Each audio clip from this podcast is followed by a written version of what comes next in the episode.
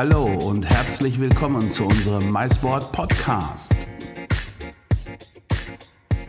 Der Podcast der Meeting Incentive, Kongress und Eventbranche zu aktuellen internationalen Themen und für Veranstaltungsplaner.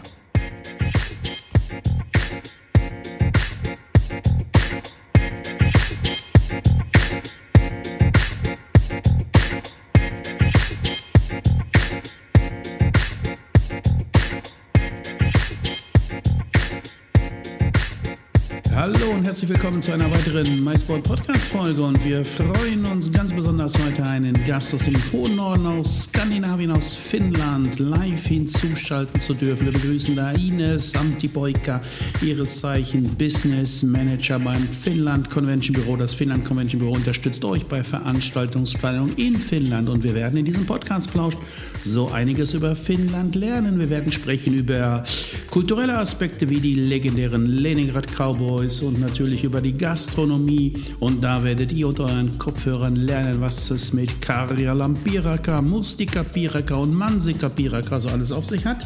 Wir sprechen über die verschiedenen Regionen und Convention-Büros in Finnland und für welche Art von Veranstaltungen die sich eignen. Wir werden selbstverständlich auch über finnisches Design sprechen, was weltbekannt und weltberühmt ist.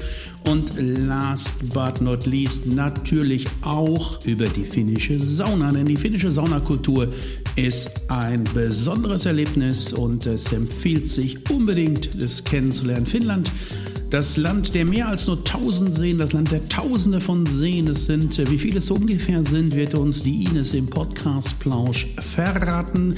Ich will euch verraten, dass Finnland gerade im Sommer zu eines der wärmsten Länder in Europa zählt. Das ähm, wissen viele gar nicht oder glauben es auch nicht, aber Finnland hat in der Tat im Sommer sehr, sehr angenehme Temperaturen und im Winter gerade im Norden oben sehr viel Schnee und da wir Weihnachtszeit haben, werden es einige von euch gar nicht wissen, andere wissen es, der Weihnachtszeit Weihnachtsmann hat sein Zuhause ganz offiziell im Norden Finnlands, in Lappland und dort in Rovaniemi. Nun wünsche ich euch allen und uns viel Spaß mit dem Podcast-Plausch, den ich geführt habe mit Ines vom Finnland Convention Büro. Und wir sagen an der Stelle einfach mal Hallo nach Helsinki.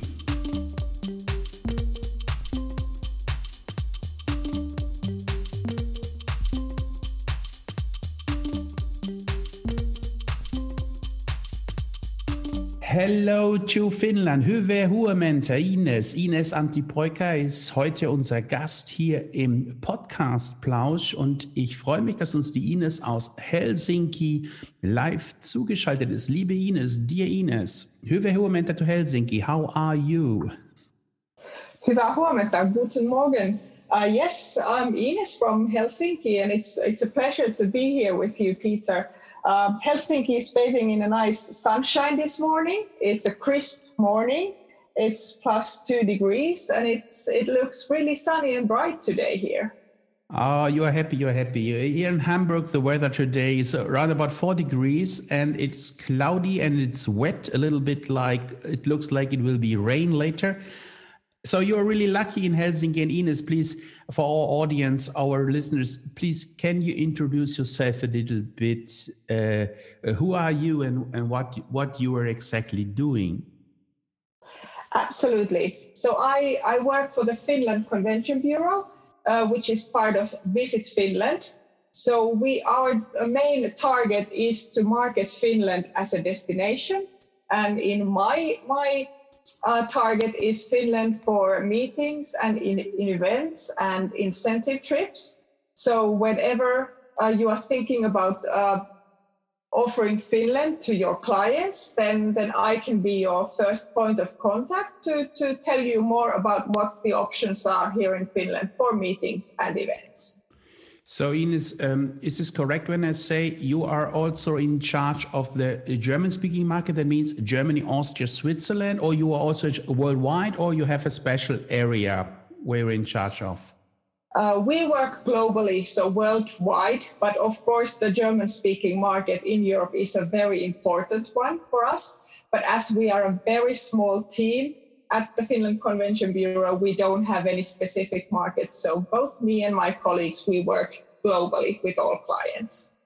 Ah, okay. So, but anyway, for uh, event planners, Germany, Austria, Switzerland, of course, you are the first uh, touch point to, to if they are of interest to know more about Finland and uh, support them for organizing then events. Can you please concrete a little bit what kind of services concretely you can offer event planners from Germany, Austria, and Switzerland? Yes, absolutely. Um, the first thing that I would like to say is that our services are always free of charge. And our main sort of help and support is the information that we give. Uh, we can find you the best ideas and best venues and best uh, program service suppliers that you are looking for. So we can give you ideas on what the region would be that you uh, would be the most suitable for, for the client and, and what is the best time of the year to come. So we provide ideas and information and all the uh, most suitable contact information to the service suppliers. And we can also uh, support with pictures and videos and, and this kind of marketing support for the events. And uh, you take care of the whole of, of the of the whole Finnish country. Is this correct? So, of course, if somebody want to go, let's say, to to Lapland, yeah, or to South Helsinki area, Turku area, uh, you're in charge of the whole the whole country. Then, that's right, yeah. Yes, that's correct. Because Finland is a rather large country, and there are uh, four very different kinds of regions. So we cover everything from Helsinki, which is located in the south coast of Finland, then up to the very north where, where Lapland is located. Okay, let's have a look together behind the curtain. The Finland Convention Bureau, is there also, or there are also some regional convention bureaus in Finland? And can you, if yes, can you explain a little bit what kind of region and convention bureaus are working, you know, uh, in the country? Yes, absolutely. There are actually 11 city convention bureaus in Finland. So we are the national operators, so we market the whole country.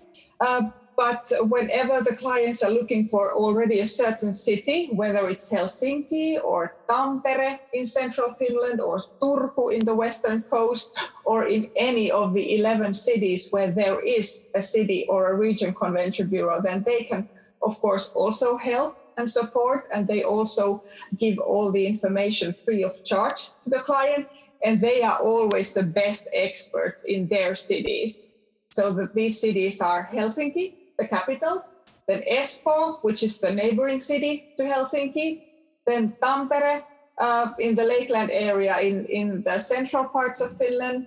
Uh, Lahti is also located in the in the Lakeland area, and Kuopio, a really nice uh, lakeside city in the eastern parts of Finland. Then there is a convention bureau also in Turku on the west coast, just like in Vaasa, which is also located on the west coast of Finland.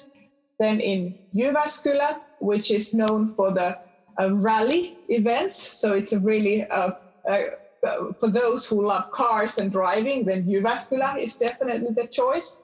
Then there is a convention bureau in Oulu, uh, and in Rovaniemi, the capital of Lapland, and then also in the Åland Islands, which is a part of um, Finland, um, an independent set of islands in between Finland and Sweden.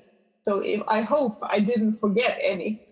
Are these Åland Islands? These are the islands where also the vessels do an overnight stop for selling duty free, I guess, for duty free reasons. Is correct?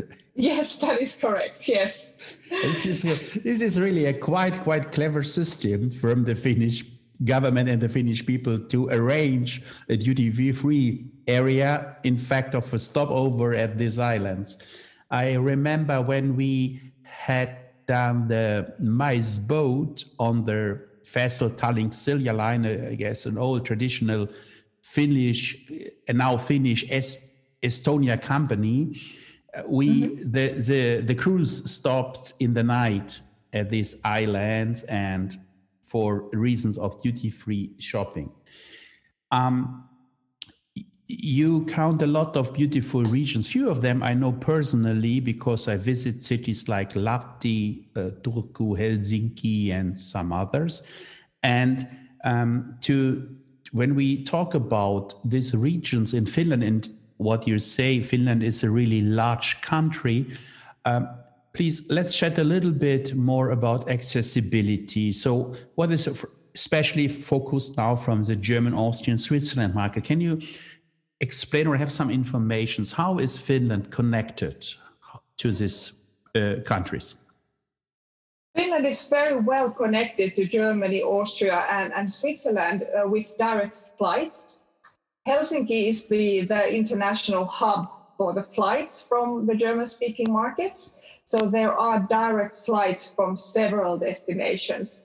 Um, and all of them are within a, less than a three hour reach from Helsinki. And there are several airlines that fly to Helsinki. And then, of course, there is an option to fly further within Finland as well. But most of the international flights uh, arrive to Helsinki airport. Oh yeah, and from and from from Helsinki, then the transfers is this what makes sense if I you know if I came with a group, let's say about fifty to one hundred persons, I want to go, let's say to Turku. Uh, w- what makes sense is this bus transfer or railway system? What you recommend first? If we talk about Turku, for example, then the bus transfer would be the easiest choice from the airport. That would be about two hours. Then you arrive at the city center of Turku. And the same also applies for Tampere, for example, and Lahti. But then again, to Lahti and Tampere, you can also take the train, which is a very fast connection from uh, from the airport. So as uh, the airport is located uh, um, next to a railroad, which takes you either to the city center of Helsinki or then you can transfer to the uh, trains that travel to Tampere and Lahti. But if the group is going to further parts of the country, uh, to Lapland, for example, then I would uh, suggest you take a transfer flight to Rovaniemi or Kuusamo, for example, or to the northern parts of, of the country. Then the flight is the easiest option. Is uh, these flights are mostly operated by Finnair or also by other airlines? It's, it's a flight inside the country. It's mostly Finnair, I guess. Or yes, it's mostly Finnair inside within Finland. Yes.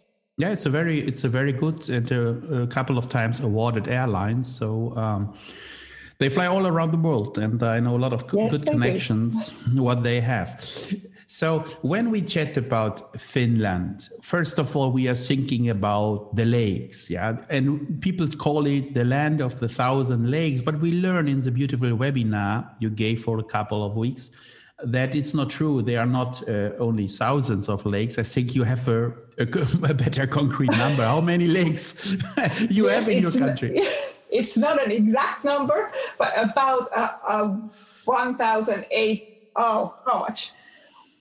In Finland, there are about a bit less than 200,000 lakes, so 180,000 lakes about. So it's really, really uh, land of thousands of lakes. Yeah, that's true. Of thousands of lakes, it's really. And when we when we think about Finland and uh, you know typical pictures in mind, first of all. Um, you you you have a really uh, a couple of uh, amazing uh, guys who doing who working in the film industry.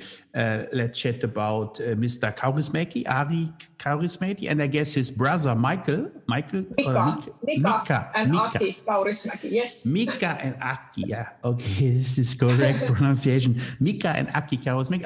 Both are very uh, popular uh, uh, uh, guys in the film industry of Finland. I remember I saw for a couple of weeks here in on a streaming channel.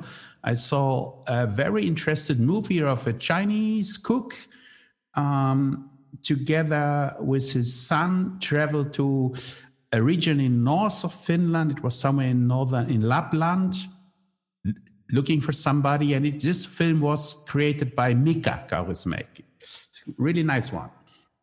Yes, they are really, really famous and popular here in Finland. They they have a very personal style, if I may say so, but they are really, really, really well known internationally, and they sort of um, they uh, picture Finland in a very traditional way.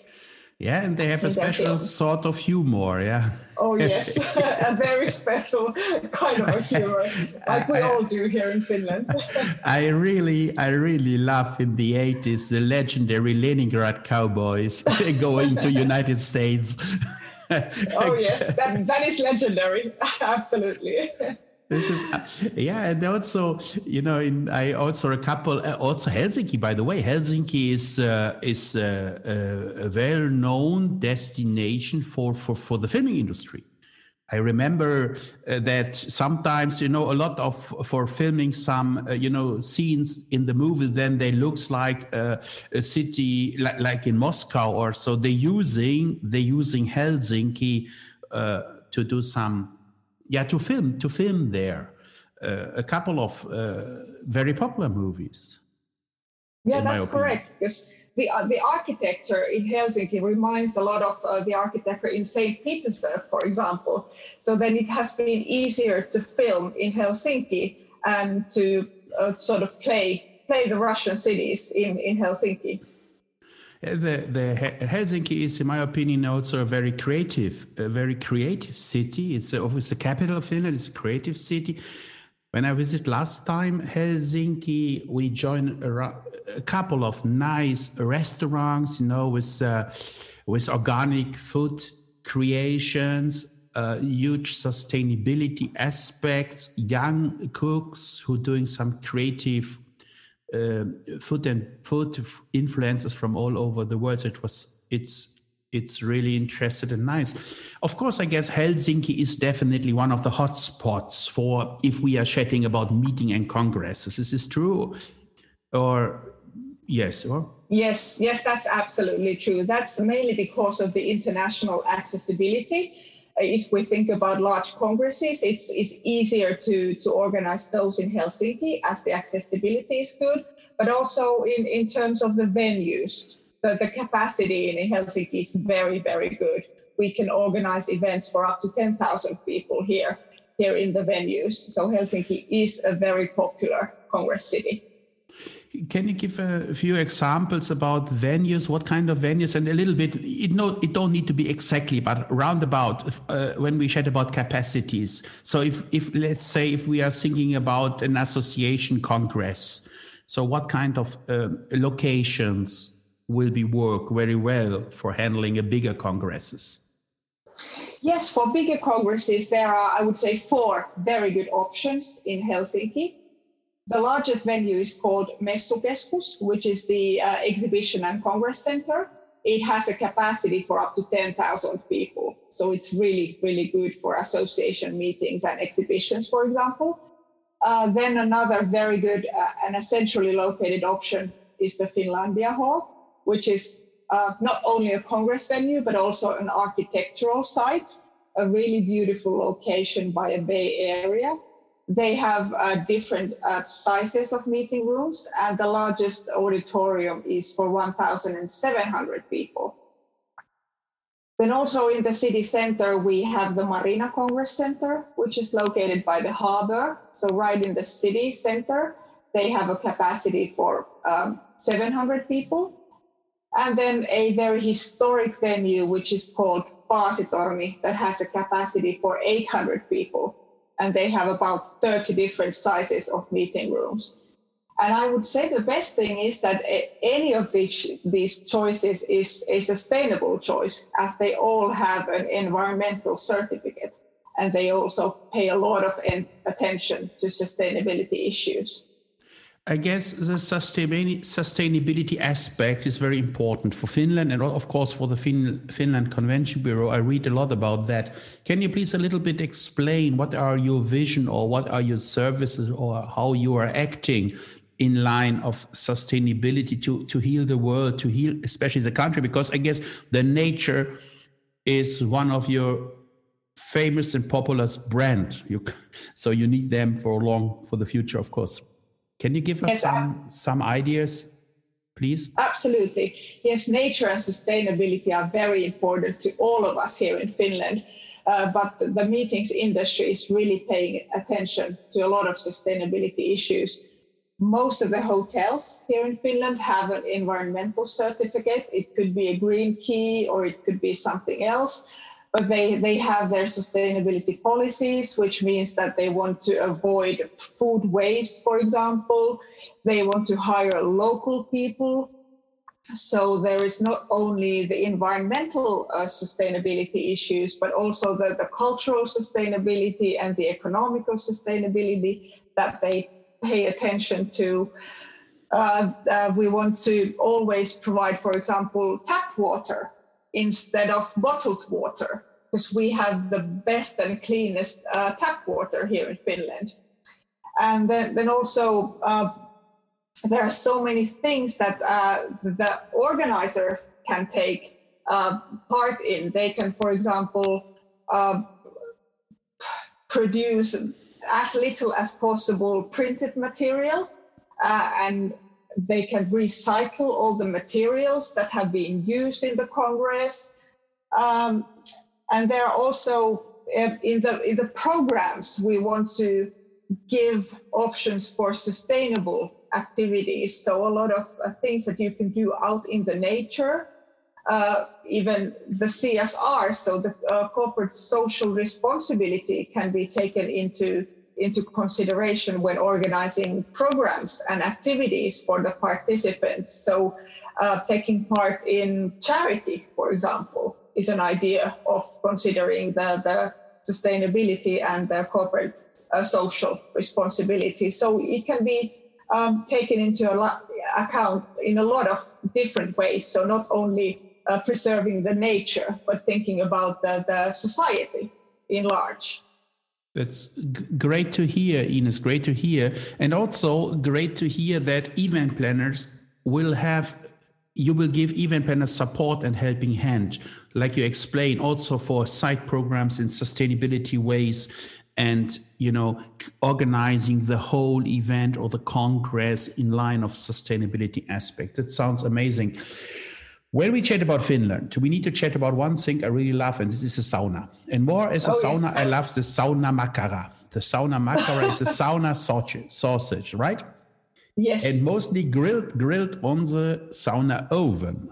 I have this, you know, put it in a paper, in alu, aluminum paper, and put it on the oven. I, I, I have mm-hmm. tested this version, but I tell you true, really, really, I love is Finnish sinappi the Finnish mustard. this is really nice. I can tell you a little story. Here in Hamburg, we have the um, uh, the Christ sailor searches of the Scandinavian countries, like from the country of Sweden, of Denmark, Norway, and of course the Finnish sailor search. Not this year, in fact, of the COVID pandemic, but all the other years they do a Christmas market. Mm-hmm. And especially the Finnish church is uh, very creative for selling products. In the under the church, in the cellar, they open a complete supermarket with only Finnish products. And one of the popular products you can buy is the Finnish mustard, the sinappi. So, mm. in general, in, in, in the in the end of November, last weekend of November, is these Christmas markets in general. I go to this place with my wife, and we bought a lot of uh, Finnish sinappi. But now one of the biggest supermarket at St. Pauli, he also have regular this supermarket, this Sinappi in his program. So I'm very happy to to have it. And for our audience, I can tell you, you need to test the Finnish Senf, say it in German, Senf mustard. It's it's special and it's really nice. If we chat about sauna makra and sauna, uh, is there any? I guess if you, people go in a meeting in Finland or they have a meeting, an event in Finland, sauna is an aspect for a site program or no? Can you speak a little bit or explain a little bit more why is the sauna culture so important for the Finnish? Oh yes, absolutely. There is nothing more Finnish than the sauna. And I always recommend the clients to try it when they come to Finland because it's very difficult to explain what actually takes place there. You have to experience it by yourself. And sauna is maybe the only Finnish word that we have given to the international community. It's sauna in every language. Uh, but sauna, as such, as you said, it's a very important part of the Finnish culture. Um, we sort of, sauna for us is a place for relaxation. You don't have to talk, you can just relax and enjoy the warmth. And then again, uh, if you can uh, try a sauna, which is located by a lakeside view next to the water, it's wood heated, then nothing is more traditional than that. And, and for groups, um, it's easy to, to try it as you can take different turns for men and women. And it's quite okay to wear your bathing suit in the sauna. So it's, it's, a, it's a place where we can sort of just be silent, enjoy and relax, and then charge our batteries, so to say. And it's definitely the best best way to do it if you can combine it with with the lakeside view and swimming in in the clear waters in in a lake a definite a must for groups in finland there's only one thing better you forgot to explain and better is the beer after the sauna oh yes that goes well along with the sauna and that also has has a special word. So the sauna beer, which we yeah, we say it in Finnish. Yeah, yeah. uh, that's great. We are, we are chatting nice about food and beverages. I we spoke about. Uh, Makara and also in the webinar we spoke about Mustika and Piraka and there are Mustika Manzika Pira is uh, um, strawberry pie cake mm-hmm and Manzika is blueberry pie cake. Yeah, Manzika is strawberry and Mustika is blueberry. Yes. You're right. You're right. You're right. Uh, and there was one other thing. I forgot this Finnish name. It was it was with eggs inside, and it it was so um how how we call it. It it's a little bit like a bread, very very thin, and in the middle is something with uh, scrambled rice. egg uh, with rice. With, with and rice. you can put eggs on top. So it's Karjalan Karjalan piirakka, exactly. So a Karelian pastry, yes, and that's also very Finnish, and that's also something that you really, really have to taste in Finland. Please, it's please quite you, special and very traditional. Very traditional, Karjalan piirakka. This is a word. Yes. And can you please explain a little bit what it is in detail? Yes, a Karjalan piirakka is made from a rye dough, uh, which is topped with rice pudding. And then you bake it in an oven and you put a lot of butter on top, or then you can put, put um, egg on top of it. So you can eat it for breakfast or for lunch or as a snack or whenever. Not, nothing gets more finished than Karjalan piirakka. That's true. That's true. It's really nice. I really love it. And when I visit Finland as a young boy, together with my parents, many many years in summertime, having a lot of friends there too. And I I was also there in a on a farm on a farmhouse, and the old the the grandmother they make Karjalan piirakka for us children always, and we really I really enjoy it. It was perfect with with with good homemade butter on the top and it's warm from the oven and the butter is ah it's delicious it's delicious it's okay. so good. We, we so anybody anybody can imagine now uh, finland is a country of good food and beverages. Uh, to say pr- pr- prost in finland is i think it's kippis kippis or kippis that's correct. Kippis. It's a little bit, it's had something, we can translate it in German. It's a little bit like Kipp S. Kipp S means in Germany, you know, take it on this way. Uh, Kippis. And uh, there is also a couple of uh, beer, beer breweries. And I think in the last years, a couple of craft beer breweries are also taking place in, in, in Finland. Uh, food and beverage style in Finland. Um, how is the restaurant scenery or the cook scenery in let's say in Helsinki or other cities? There are some some let's say stars or maybe awarded restaurants in your country. Yes, yes, there are. The Finnish uh, cuisine is very trendy at the moment, as as like in everything else, we like uh, really pure and simple ingredients and local ingredients, and that's what the, the Finnish uh, restaurants are really, really um, sort of uh, famous for. So they use local ingredients. Um, there are Michelin rewarded restaurants in Helsinki. I suppose there are seven of them at the moment but also in different regions, there are different um, regional delicacies that you should always try when, when going to different parts in Finland.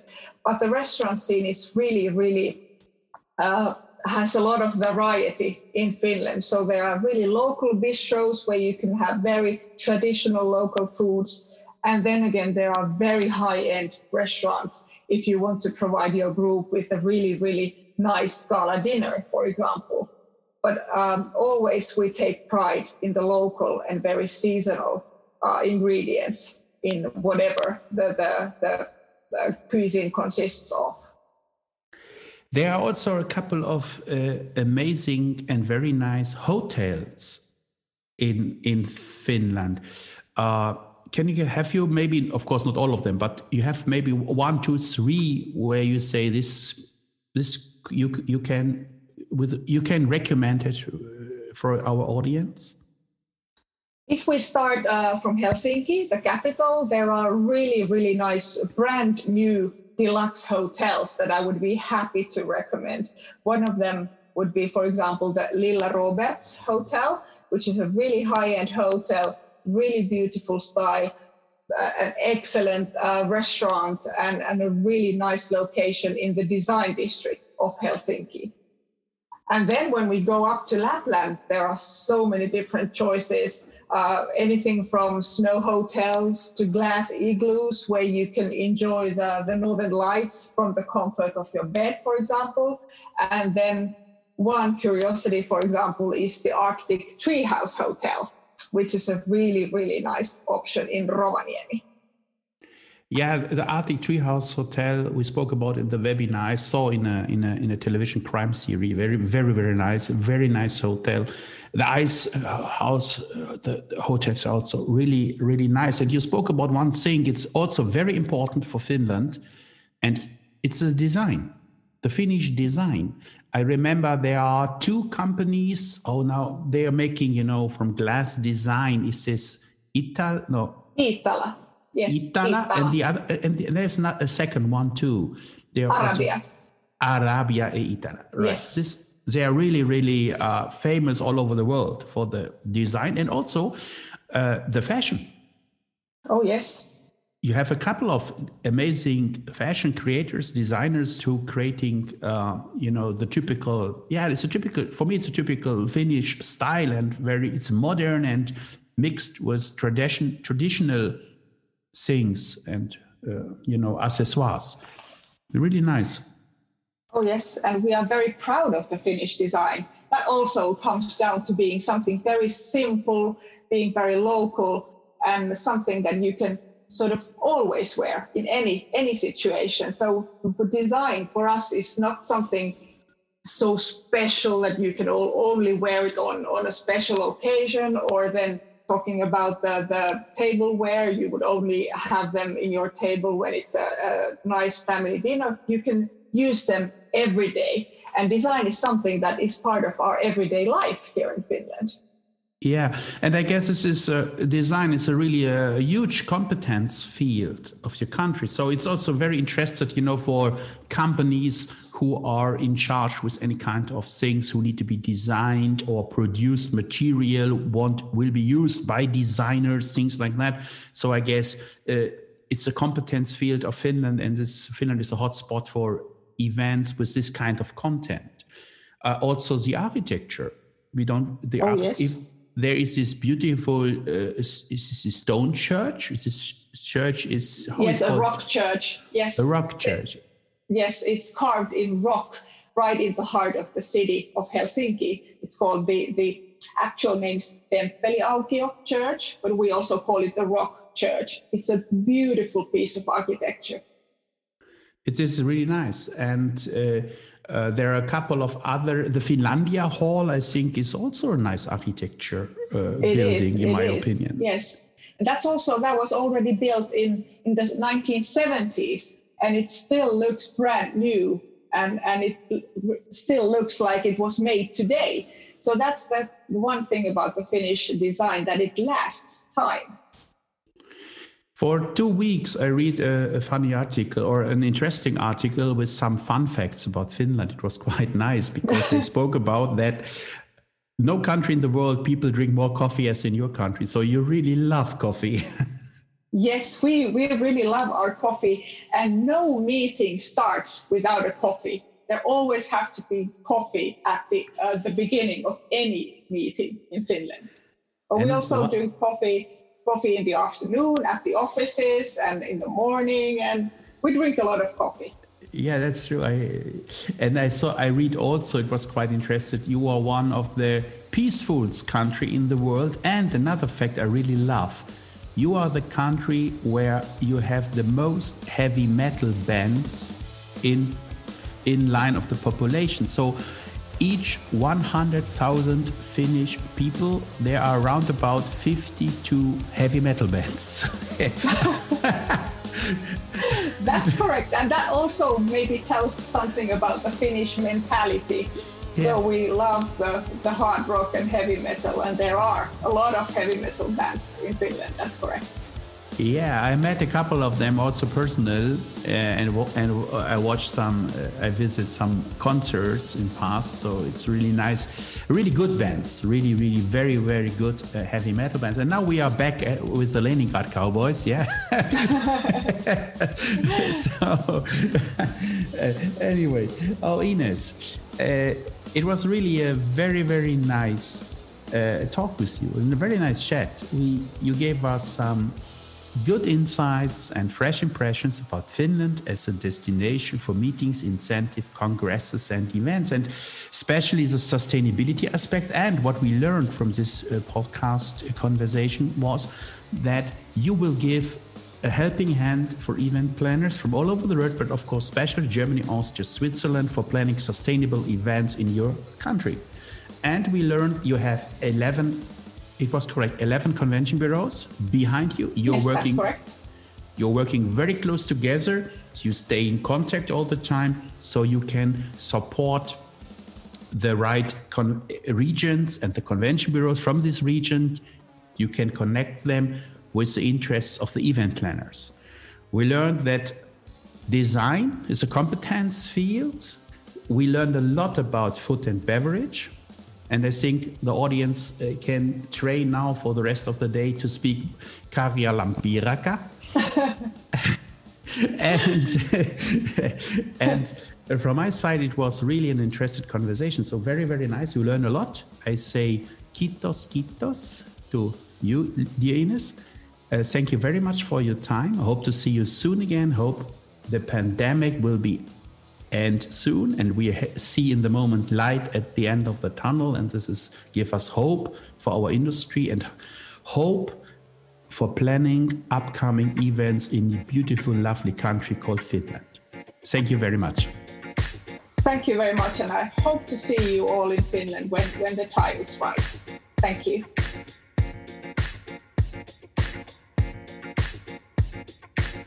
So, ihr Lieben, das war unser Podcast Plausch mit Ines Antipolka vom Finland Convention Büro und ich hoffe, dieser kleine Podcast Plausch hat euch wie immer Freude gemacht, hat euch informiert und inspiriert über eine, wie ich finde, spannende Destination in Skandinavien. Ihr habt viel gelernt über Sauna Makara, über Sinapi, über Mustika Piraka, Karja Lampiraka und ihr übt auch ganz, ganz kräftig weiter Karia Lampiraka zu sagen.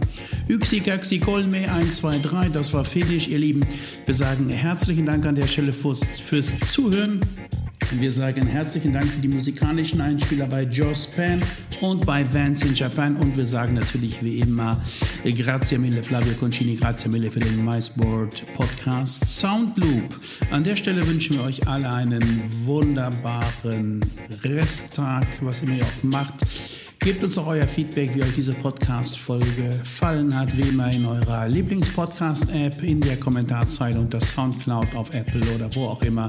Wir sagen Dankeschön, Arrivederci, Goodbye und Höve, Huementa oder wie man in Finnland so schön sagt, Höve, Peive, Kitos und auf Wiedersehen.